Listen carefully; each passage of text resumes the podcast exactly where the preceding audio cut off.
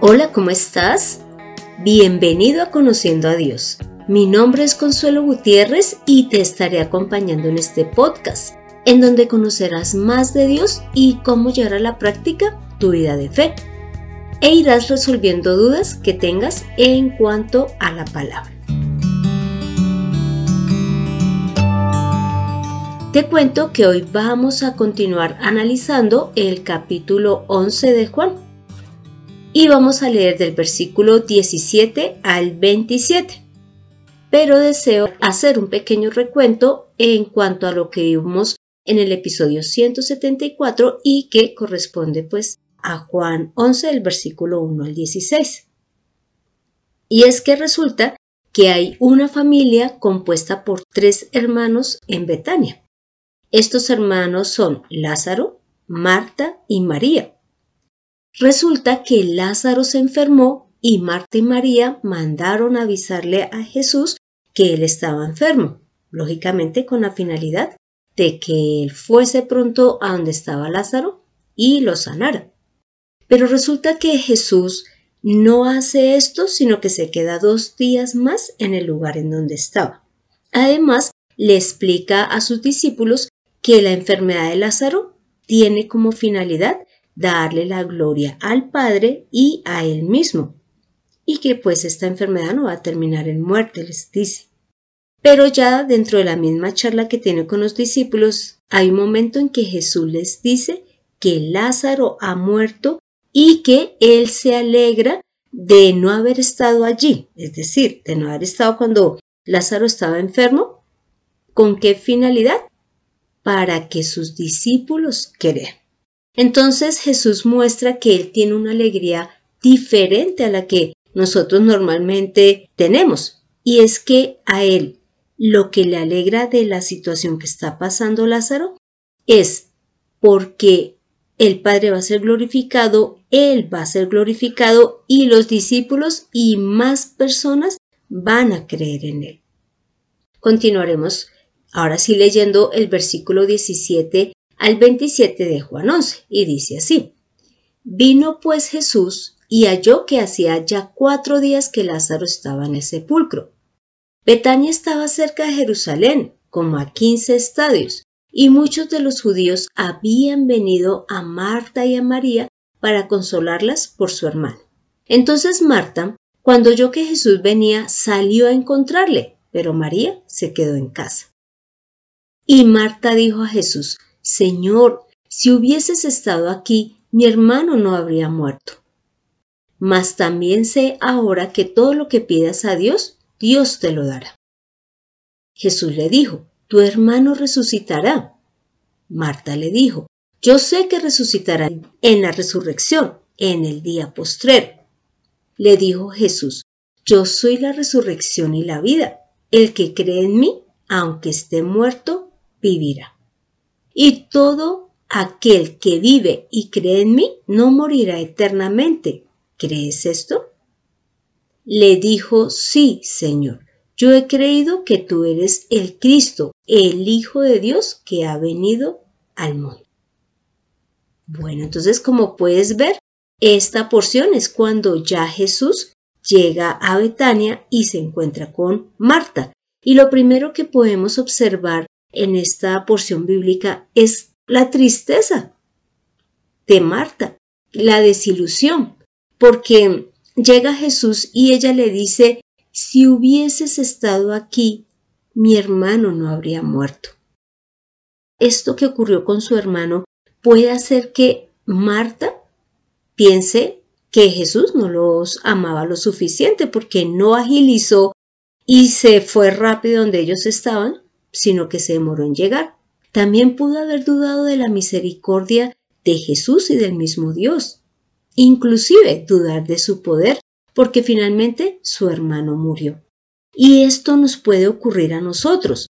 ¿Cómo te parece que hace aproximadamente un año, o casi que un año exactamente, eh, hubo una persona, muchacho joven, que enfermó de COVID y eh, estuvimos orando por él por lo menos desde que yo me enteré, como 15 días aproximadamente, pero finalmente él murió. Y cuando nos reuníamos a orar siempre eran bastantes personas, eran 20, 22, a veces 15 personas. Y debido a que él falleció, algunas de ellas expresaron eh, su deseo, su pensamiento de no creer en Dios, porque veían que su oración no había dado la respuesta que ellos esperaban. Y esto fue lo que también ocurrió aquí con Marta. Así que, ¿será que a Marta le pasó lo que te comento ah, de estas personas? Que debido a que el joven finalmente murió, a pesar de las oraciones, se aparte de Dios. Esto lo vamos a resolver al final de esta porción bíblica. Entonces ya vemos que Marta lo recibe, pero lo recibe con tristeza y como diciéndole, bueno, ¿por qué no llegaste a tiempo? Pero ahora Jesús empieza a hablar con ella y le dice, tu hermano resucitará. Evidentemente Marta entiende que se refiere a esa resurrección que va a haber en los últimos tiempos, cuando ya cada uno vayamos a la presencia de Dios a rendir cuentas. Entonces ella le dice, sí, yo sé que Él va a resucitar en el día postrero.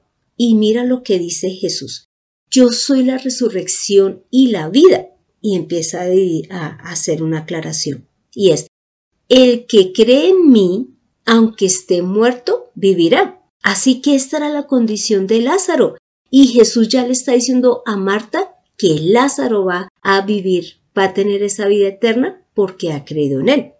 Pero en el versículo 26 Jesús dice, y todo aquel que vive, es decir, nosotros, tú que estás escuchando y yo que estoy aquí leyendo, si creemos en Él, no moriremos eternamente. De eso le está hablando Jesús. Ahora la pregunta es, ¿por qué Jesús le habla de la resurrección a Marta? ¿Será solamente porque Lázaro había muerto?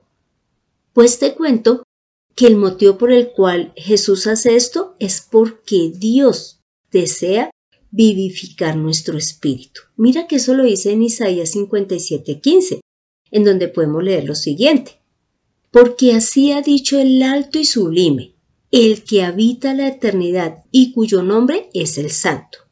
Yo habito en las alturas y en santidad, pero estoy con el de espíritu contrito y humillado, para vivificar el espíritu de los humildes y para vivificar el corazón de los oprimidos. Así que el deseo de Dios es que los hombres o la humanidad tengan su espíritu vivificado. ¿Y qué significa vivificar? ¿Cómo te parece que esta palabra viene del latín vivificare y su significado es hacer vivir? Así que ese es el deseo de Dios y por eso es que Jesús le empieza a hablar a María de la resurrección y la vida. Ahora, la pregunta también es, ¿Por qué Dios desea vivificar nuestro espíritu? Luego, el hecho de que estemos vivos físicamente no significa que nuestro espíritu también lo esté. Pues resulta que no es así, que debido al pecado, nuestro espíritu tiene una naturaleza de espíritu muerto y dice así. Esto lo podemos ver en Romanos 5.12, en donde dice lo siguiente. Por esta razón, Así como el pecado entró en el mundo por medio de un solo hombre y la muerte por medio del pecado, así también la muerte pasó a todos los hombres por cuanto todos pecaron.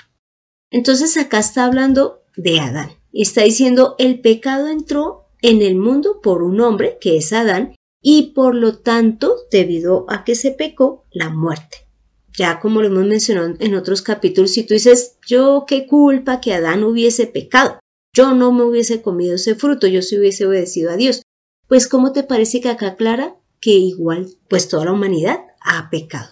Y eso es cierto. Así que debido a que no hemos obedecido a Dios de una u otra manera, nuestro espíritu igual estuviese muerto, aunque de por sí, ya cuando nosotros somos engendrados, tenemos un espíritu que necesita ser vivificado por Dios.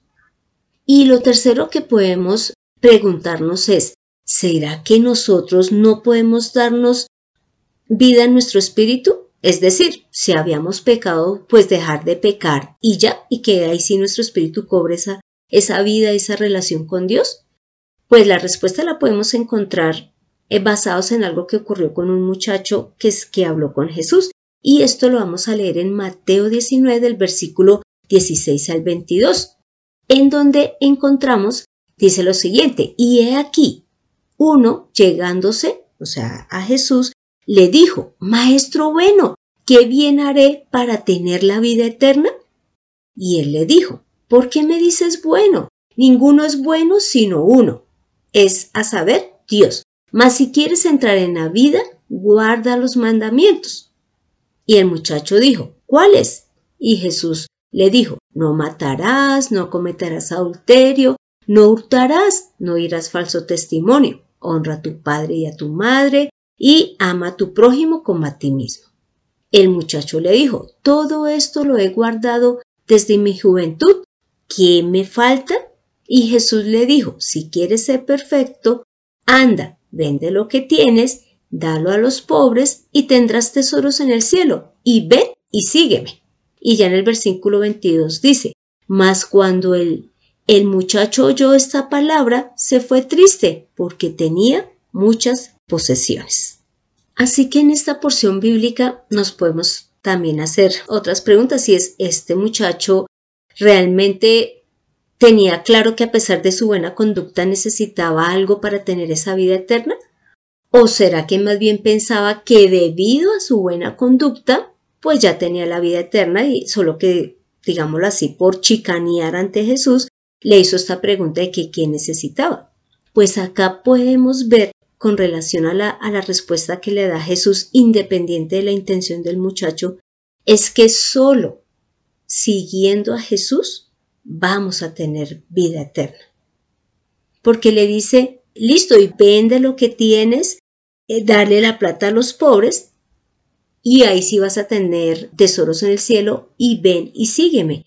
Así que así el muchacho fuese bueno, necesitaba de Jesús para poder tener esa vida eterna de la cual él estaba preguntando. Y ahí entonces tenemos la respuesta a la pregunta de si nosotros mismos nos podemos dar esa eh, vida en el espíritu y es que no podemos, solo necesitamos es de Jesús, de lo contrario no lo podemos hacer. Así que el cuarto punto en cuanto a la resurrección que debemos analizar es que finalmente Dios cumple su deseo de vivificar a la humanidad cuando cree en Él a través de Jesús. Y es que en 1 Corintios capítulo 15 versículo 21 al 22 dice, porque por cuanto la muerte entró por un hombre, también por un hombre la resurrección de los muertos. Porque así como en Adán todos mueren, también en Cristo todos serán vivificados. ¿Te imaginas? Dios es perfecto y él sabía que el hombre, debido a lo que hizo Adán, pues ya tenía un espíritu muerto, es decir, lejos de él, pero ya envió a Jesús para que esa obra o ese espíritu que teníamos alejado de, de Dios ahora pueda tener esa relación nuevamente con Dios, pueda tener vida en Dios. Y solo se logra a través de Jesús. Ahora volvamos a lo que estaba pasando con Marta y veamos si su fe cambió debido a que Jesús pues no sanó a Lázaro, sino que él inclusive cuando llegó ya eh, Lázaro había muerto. Y es que Jesús, volvamos a retomar, le dice que Él es la resurrección y la vida, y que todo el que crea en Él, sea que ya haya muerto o que esté vivo, no va a morir eternamente. Y le pregunta a Marta, ¿crees esto? Es decir, que Jesús es la resurrección, es la vida y que al creer en Él no va a haber muerte eterna. Y mira lo que le contesta Marta en el versículo 27. Sí, Señor, yo he creído que tú eres el Cristo, el Hijo de Dios y que has venido al mundo. Por lo tanto, Marta demostró que a pesar de la circunstancia que estaba viviendo con su hermano, ella continuaba con su fe firme en Jesús.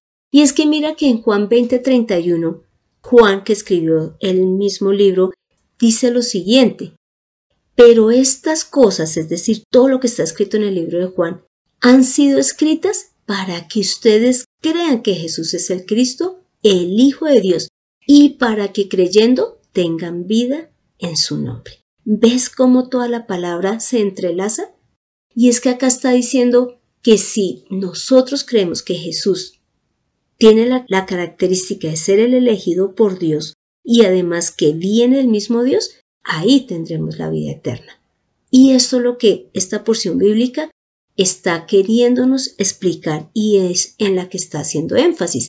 Así que ya nosotros podemos entender que nacimos con un espíritu muerto porque desde Adán hemos venido heredando su espíritu y ya allí había pecado. Pero que ahora tenemos esa oportunidad que nuestro espíritu sea vivificado solo a través de Jesús y que por eso es que Dios lo ha enviado.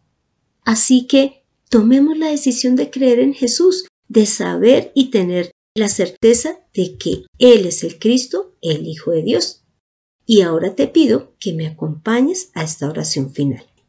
Padre Santo, gracias Señor por esta palabra.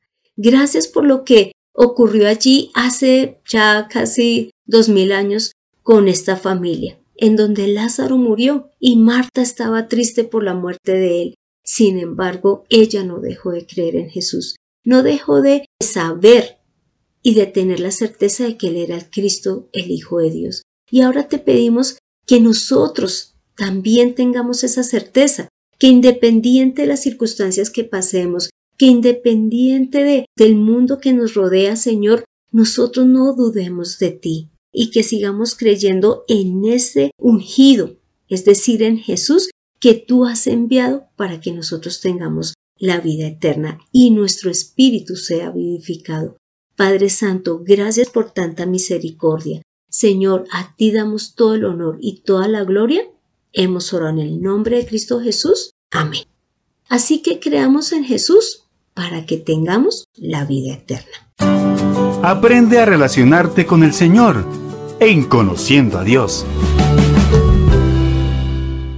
Y este fue el episodio 176, en donde ya vimos que nosotros nacimos muertos en espíritu y que necesitamos de Jesús para que nuestro espíritu sea vivificado y que además debemos de creer en Él para que ya sea que cuando hayamos muerto o que ahorita que estamos vivos vamos a tener esa vida eterna. Y te doy las gracias por escuchar este podcast mientras te estás alistando para irte al trabajo o mientras vas camino a ese lugar donde vas a pasar tus vacaciones.